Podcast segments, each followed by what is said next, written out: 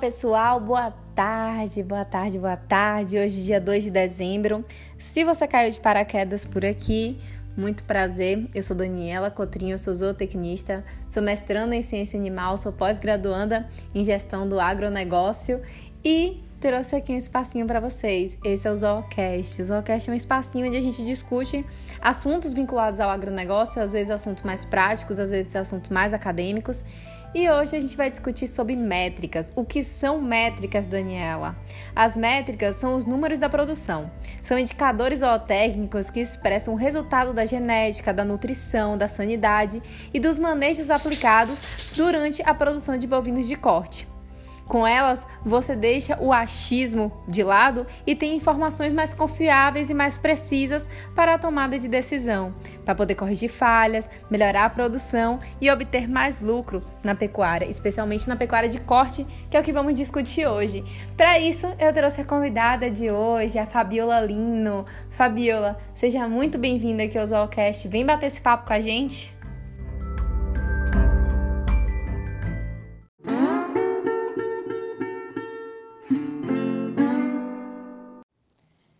Daniela. Olá, pessoal do Zoocast. Meu nome é Fabiola, eu sou zootecnista, sou professora universitária e atual diretora em Goiás da Associação Brasileira de Zootecnistas. Também trabalho com a parte de gestão e produção de bovinos de corte à frente da Lino Consultoria Agropecuária e hoje eu vim aqui conversar com vocês sobre as métricas aplicadas na terminação de bovinos de corte. Mas Fabiola, conta um pouquinho pra gente como é que surgiu essa paixão pela bovinocultura de corte? Foi desde sempre? Foi antes da graduação? Foi depois que formou? Quando foi? Quando eu entrei na zootecnia, eu não tinha muito conhecimento do que, que era a zootecnia, da produção animal, porque minha família ela não tinha, não tem fazenda, então eu não tenho essa trajetória do, do do meio rural. E aí eu escolhi o curso de zootecnia e quando eu entrei eu me deparei então com várias né, áreas ali de, de atuações da produção. Então eu comecei a fazer estágios. É, meu primeiro estágio foi no setor de leite e quando eu comecei a, a, me interar, a gostar, e aí eu fui fazer, participar de projetos de pesquisa na parte de solos, morfologia, fertilidade, e eu comecei a fazer estágio também na exposição agropecuária aqui de Goiânia. Até então, meu contato com a bovinocultura de corte realmente foi dentro da exposição, quando eu comecei a acompanhar a parte da, das raças, a parte de genética. Enfim, então nesse momento eu ainda não tinha definido exatamente é, que eu iria trabalhar com a bovinocultura de corte. E aí eu fui fazer um estágio supervisionado no leite, né, em Brapa, e aí desse estágio eu tive que fazer uma parte das análises é, do projeto de pesquisa que eu estava ajudando num laboratório lá da UFG, e aí foi quando eu conheci o pessoal, comecei a ajudar em alguns experimentos de mestrado na área de nutrição aplicada à bovinocultura de corte. E aí surgiu a oportunidade de ficar lá na UFG no mestrado, e foi quando eu entrei, né, é, atuando então na parte da nutrição de bovinos de corte.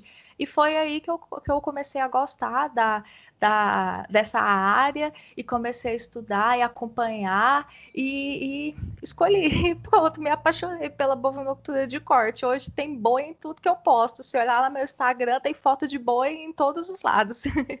Mais ou menos como eu, Fabiola, a bovinocultura de corte surgiu na minha vida como uma grande surpresa para uma pessoa que entrou primeiro, eu entrei primeiro na veterinária com a certeza que eu queria clínica de pequenos e que eu nunca trabalharia com bovino.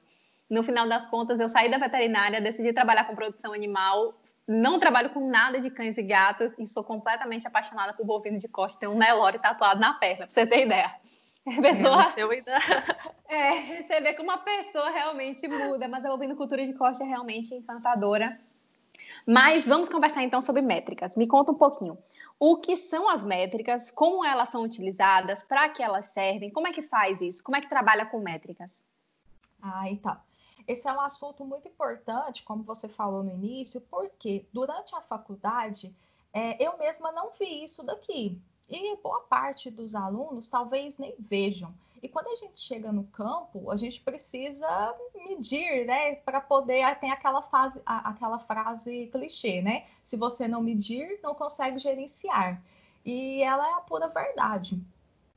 Uh, hoje eu ensino isso para os meus alunos, então todos eles é, vêm durante a graduação, né? Tem muita conta e eles fazem isso daí. Mas enfim, então é um tema extremamente importante. O que, que, são as métricas? São os números da pecuária. Então, são aquel, aqueles números que a gente precisa ter é, sobre um lote, sobre os lotes que eu produzi, é, para que a gente possa, então, analisar como que foram os meus manejos, é, se a minha nutrição foi boa, se a genética dos meus animais eles conseguiram expressar aquele potencial genético. E aí tem uma, tem uma frase que eu gosto muito, que é do professor Renato Dib, que é um profissional que eu acompanho, né, que é da pecuária, que eu admiro, que eu admiro é, que ele fala assim: contra números não há argumentos certo? Então, as métricas são os números importantes que eu preciso ter. E contra eles, eu não tenho argumento. Se o número está ruim, o que, que eu preciso fazer? Melhorar. É, certo? Então, é isso. Quando a gente hum. pensa aqui na, nas métricas, é, elas são fundamentais para poder fazer um planejamento. É, hoje a gente já sabe, se eu não planejo uma coisa, eu tenho grandes chances de dar errado. Então, a, o planejamento é o ponto-chave aqui da nossa produção pecuária, independente da fase, se é a fase de cria, se é recria, se é terminação. Aqui a gente vai conversar um pouquinho das, das métricas né, voltadas para a, a terminação. É, mas, enfim, com esses números, a gente consegue o quê? Saber onde eu estou hoje e eu consigo Sim. planejar, definir o meu futuro, que são as minhas metas, que são as minhas metas. É, então eu avalio o passado para melhorar o presente e definir é, o meu futuro, independente de ser a passo, ser confinado, é, realmente é, é muito importante a gente avaliar. Eu não falei quais são os números, né, que a gente avalia. Isso, eu tô curiosa para saber quais são, quem são as métricas, mesmo né? exemplos. Isso, é porque eu deixei para para depois de fazer essa apresentação aí, porque é importante, todo mundo na, é, é, fica querendo já, vamos ver o número, vamos ver os números. É, mas você, a gente precisa ter uma base é, teórica muito boa para poder interpretar os números, né? Porque não é só você medir, a interpretação é que vai determinar o que eu preciso então melhorar, porque senão você tem um resultado ali que não, não vai servir para muita coisa. Sim, números são apenas números, né? A gente que interpreta, são igual a gráficos, gráficos são apenas gráficos. É, se a gente não souber interpretar, vai ser uma, uma informação que, que não vai é, é, agregar né, na fazenda. Então vamos lá, o que, que, são esses números que a gente precisa medir? É, um deles é o ganho de peso. Então é fundamental a gente entender quanto que esses animais estão ganhando durante aquele período que eu estou trabalhando. Se a gente pensar aqui numa terminação, seja feita a pasto ou confinada, o ganho de peso total, que é o que o animal ganhou durante esse período, ele é fundamental. E também o ganho médio diário. Porque quando eu consigo que o animal ganhe um peso satisfatório durante os dias que ele vai permanecer, eu consigo agregar um peso maior lá no final, e aí a gente entra numa, num, num outro valor que é fundamental, que é o ganho de peso em carcaça, que eu também preciso medir, que está relacionado diretamente ao meu resultado final, ao peso de carcaça do animal lá no frigorífico na hora do abate. Então, quando eu penso no ganho de peso, é, a gente tem que começar também a, a, pensar na rotina lá da fazenda. Hoje, infelizmente, Daniela, tem muita fazenda que não tem balança. E aí, vamos pensar, né? Na pecuária de corte, a minha intenção é produzir o quê? Carne, certo? Então, eu quero eu quero que o animal ganhe peso para eu conseguir um peso adequado para abate, é, que é o que vai gerar a, a, minha receita lá na fazenda. E se eu não tenho Sim. balança, como que eu vou identificar se o animal realmente está ganhando peso? Então a gente entra em um problema agora que ele, infelizmente, acontece. Mas é, é, pensando numa fazenda que ela tem uma estrutura, que ela mantém balanças, é importante a gente estar tá medindo o ganho de peso dos animais para realmente identificar se aquilo que eu projetei é, está acontecendo.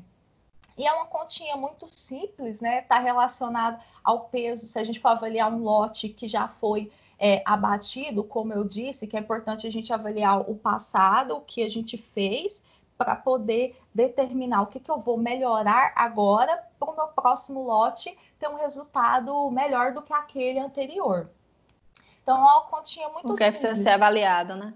Isso, exatamente. É uma continha hum. muito simples, está relacionada ao peso do animal no final, menos ao peso inicial, quando eu, por exemplo, iniciei o confinamento ou iniciei a minha terminação lá no pasto, enfim. É, esse é o ganho de peso total. E quando eu quero o ganho médio diário, é só dividir pela quantidade de dias que esse animal ficou ali na, naquele, naquele determinado período. Então, se foi uma terminação de confinamento de 120 dias, se foi uma terminação ali a pasto né, de três meses, de cinco meses, enfim. E só que o que é importante a gente pensar quando eu falo no ganho de peso? O ganho de peso em carcaça. Então, muitas vezes a gente vê lá na fazenda o pessoal falando assim: nossa, meu boi ganhou 2 quilos por dia. Já escutou isso daí? Eles falam. Sim, mais... já escutei. E aí, é, meu boi ganhou 2 quilos por dia. Você fica. Né? Isso. Pois é, então. Às vezes a gente vê o produtor falando de, de animais que tiveram um ganho de peso é, com valores acima do que é o que a gente vê normalmente. E, e, o que, que, acontece? Esse ganho de peso, na maioria das vezes, ele não é de carcaça. O que, que é a carcaça? O que a gente vai ter lá no frigorífico depois que o animal é, é abatido, né? Então, resumindo, para todo mundo entender, é músculo, gordura e a ossatura do animal, certo? Então, durante o período de crescimento, que eu quero que o animal ganhe peso, é, eu gostaria que ele depositasse os tecidos que vão estar lá no final na carcaça, que é músculo, e lá no finalzinho, na terminação, a gente quer que ele deposite gordura para poder fazer é, um acabamento de carcaça, né? Muito bom, para ter uma carcaça de qualidade lá no frigorífico. E aí, quando a gente vê o. É que no final vai pagar a conta, né? Que vai pagar a conta, exatamente. É o peso de carcaça lá no frigorífico que vai pagar a conta. E aí, o que acontece muito é que esses animais, às vezes, eles estão tendo um ganho de peso é, elevado, vamos pensar lá de 2 quilos, mas o ganho em carcaça desse animal é, é, é baixo. Então, às vezes, um animal que está ganhando 1,5 kg por dia, 1,4 kg, está ganhando mais de carcaça do que aquele do ganho de 2 quilos. E isso daí, é, vezes, o produtor não vê. Quando que ele vê? Lá no frigorífico, quando ele abate o resultado é, não foi legal, certo? Então, é uma medida muito importante o ganho de peso é, em carcaça, porque aí sim agora a gente consegue é, realmente entender o, o que, que dos meus manejos que eu fiz que estão resultando no que vai me remunerar lá no, lá no frigorífico. Então, vejo que uhum. são medidas fundamentais. Sim, sim, são medidas, na verdade, básicas, né, que a gente precisa compreender. A gente utiliza muito quando a gente vai fazer formulação de dietas, né? Então, Isso. quando eu aprendi lá a fazer formulação de dietas, a gente tinha o ganho médio diário esperado, então quanto você esperava por dia, quanto tempo ia ficar a pasto, mais ou menos, ou confinado, quanto esse animal ia ganhar por dia, qual seria o rendimento médio de carcaça esperado. E aí, a partir dessas métricas, é que, de estimativas dessas métricas, né? Porque elas não uhum. são muito exatas, porque a gente está fazendo um cálculo para o futuro, como você falou. Isso. A gente está planejando ver se dá certo. No final, que a gente vai descobrir se foi muito bom, ou seja, foi acima do que a gente tinha calculado, foi bacana, então foi dentro do que a gente tinha esperado, ou não foi satisfatório, que acabou sendo abaixo, a gente precisa ver como é que a gente vai recalcular isso, não é? Isso, exatamente. E aqui a gente está falando justamente dessas métricas é, com relação a um lote que já foi abatido, para a gente poder fazer esse planejamento que você está falando, certo? Então eu uso esses dados aqui, então eu já sei agora, eu vou pro...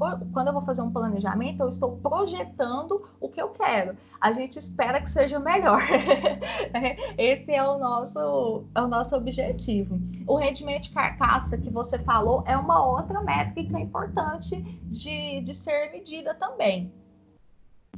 É, Sim, porque... a gente utiliza para bastante coisa ela, até no frigorífico. Isso. Na verdade, é quase tudo, né, que a gente espera. E desde a compra do animal, quando você não compra pela perna, né, você compra mais ou menos no rendimento, quanto que a gente utiliza a média de 50%, né, de forma geral, quando o gado é mais ou menos. E até Isso. quando a gente vai receber o romaneio do frigorífico. Então, é uma das primeiras métricas até o final, né? Isso mesmo, porque para a gente poder calcular quanto que foi esse ganho de carcaça que eu estou falando, então o produtor ele consegue fazer isso lá na fazenda hoje, mesmo sem ter abatido o animal ainda. Como que ele vai fazer? Ele vai, a gente considera né, o peso de carcaça inicial do animal, como você falou, média de 50% na conta. É, a gente sabe que pode variar lá entre 48% e 51%, né? Mas a gente considera 50% para poder ter uma média e a gente considera o peso de carcaça de abate. Então, aquele que eu tô, estou projetando ali, por exemplo, se for de um lote que eu já abati, aí sim eu vou colocar qual foi o rendimento de carcaça que eu usei. E aí a gente precisa desses rendimentos para poder calcular o peso de carcaça, que é o que vai ser usado é, para calcular o ganho aqui. Lá no meu, no meu Instagram tem todas essas continhas lá que eu fiz. Depois, quem tiver interesse, em conferir. É, e aí o rendimento de carcaça, então, como você falou, é uma métrica que é fundamental, né? É, é, para a gente ter que ela vai variar realmente em função aí de vários fatores, peso do animal, idade, sexo, tipo de dieta, raça, né? Enfim, mas também está dentro aí das métricas que a gente precisa avaliar. É, sim, além... sim, eu vou deixar aqui seu Instagram marcadinho aqui embaixo, porque o pessoal quiser dar uma passada lá, vocês vão olhar, gente, nas postagens tem lá, ela explica o que é e tem a continha do lado, bem detalhado, tá bem explicado mesmo. O Instagram da Fabiola é ótimo. Muito obrigada, tem, tem tudo lá. É, eu gosto de conta, né? Tem um, um negócio que eu gosto é conta. e é, tem um monte lá. Então, outra métrica aqui que a gente pode avaliar o rendimento do ganho, que agora é em porcentagem. É, então, junto com o ganho carcaça, né, a gente vai saber qual que é a, a porcentagem daquele ganho de peso que o animal teve, que foi realmente em carcaça. É, deixa eu pensar. Outra métrica importante agora, né, relacionada à nutrição, que é ponto-chave na, na, no nosso desempenho aqui dos animais, né, na terminação.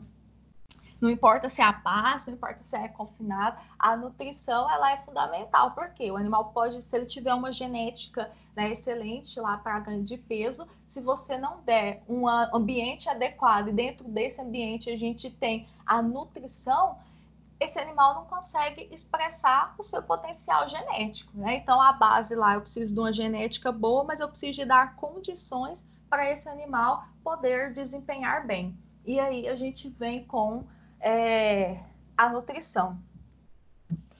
Então, lá, lá na Sim, fazenda. Que conta como uma das métricas. Como uma das métricas. É, e o que, que é que a gente está medindo hoje? Então, assim, por muito tempo, a gente avaliou conversão alimentar, eficiência alimentar, ainda avalia, se você pegar os softwares de, de gestão, é, todos eles também ainda trazem isso, é, as planilhas, enfim, a, a, a gente ainda tem essas avaliações.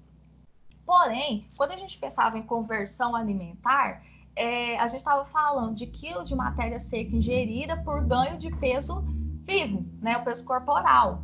Então, o quanto, o quanto que o animal comeu para ganhar aquele peso. Mas o que, que a gente acabou de conversar do ganho de carcaça? Que eu preciso pensar no que o animal está ganhando em carcaça, porque é carcaça que vai me remunerar lá no frigorífico. É, então, a gente agora está trabalhando com uma outra métrica que expressa muito melhor o nosso resultado econômico, tem maior correlação com o resultado econômico, que é a eficiência biológica. é, ela tem esse nome, mas na verdade ela é uma conversão em carcaça. Agora eu estou calculando quanto de matéria seca que o animal precisou ingerir para quê? Para converter em carcaça. Só que eu aqui na minha conta é em, em relação à quantidade de arrobas que esse animal conseguiu colocar, conseguiu ganhar durante este período. Então, se a gente pensar num confinamento lá de 120 dias, quantas arrobas que eu consegui produzir nesse período. Então, se o animal entrou lá com 14 arrobas e ele saiu com 20, quantas eu consegui produzir dentro desse, desse período aqui de confinamento. A mesma coisa, a conta pode ser feita para os animais que estão em terminação intensiva a pasto, num confinamento a pasto, que seja.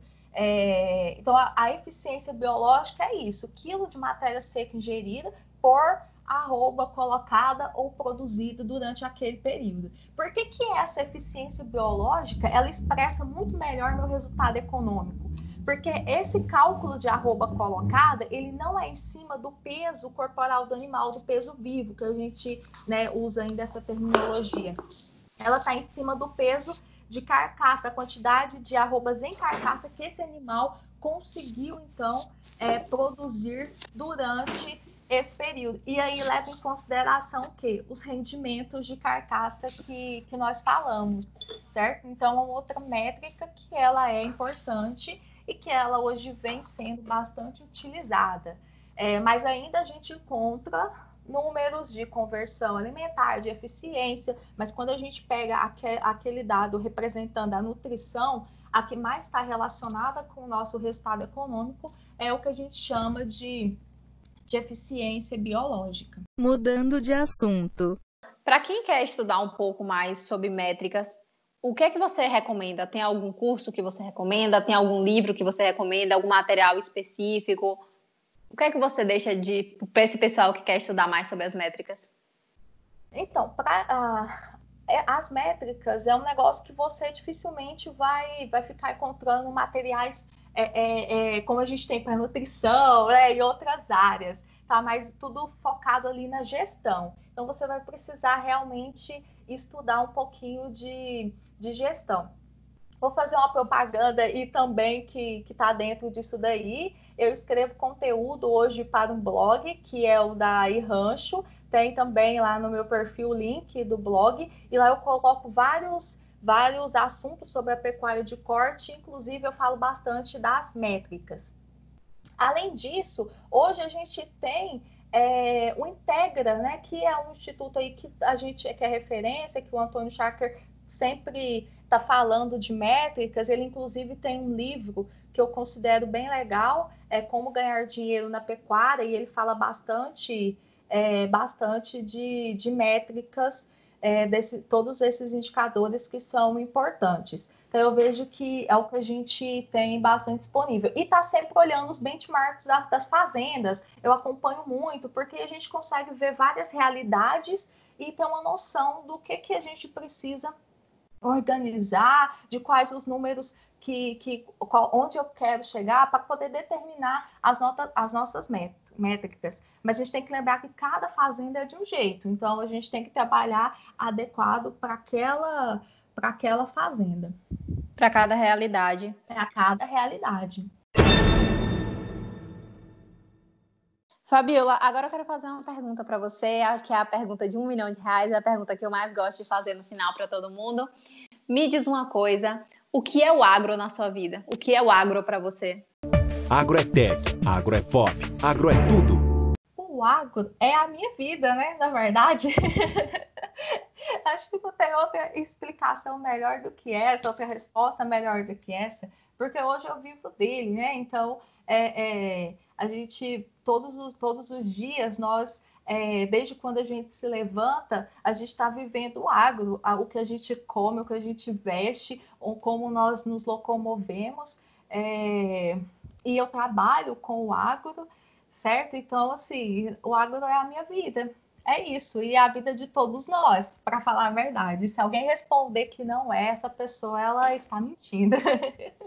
Pois é, porque é desde o algodão que a gente deita isso. na cama, né? Da fronha, Exatamente. da toalha do banho. Tudo, então... tudo é agro. Tudo, então, independente de você ser vegetariano, vegano, onívoro, carnívoro, independente da religião, não importa, né? Você acaba consumindo não. o agronegócio brasileiro diariamente. Isso, diariamente. Agro, a indústria riqueza do Brasil.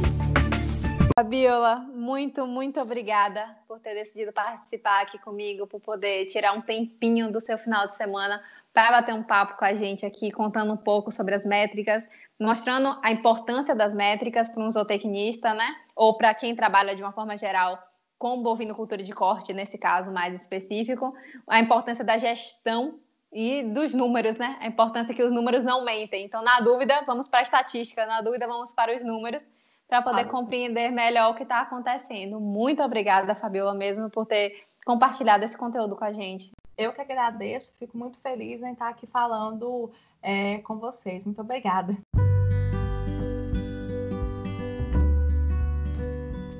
Gostaram do papo com a Fabiola?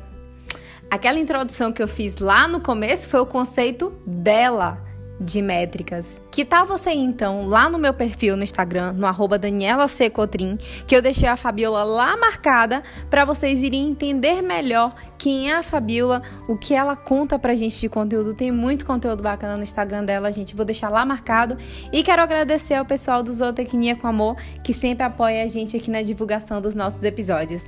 Vamos iniciar dezembro. Força na peruca, que ainda temos esse mês inteiro, tá joia? Não desanima, foco e começar a escrever quais são as suas metas para 2021, viu? Não esquece disso não. Dizem que aumenta, eu acho que é em torno de 40% das chances de você realizar as suas metas a partir do momento que você escreve. Ó, quase 50% do caminho andado, passar a escrever o que você deseja conquistar, tá joia? Eu já tô com papel e caneta na mão aqui que já já já eu vou começar a fazer essa atividade. Grande beijo, pessoal, até mais.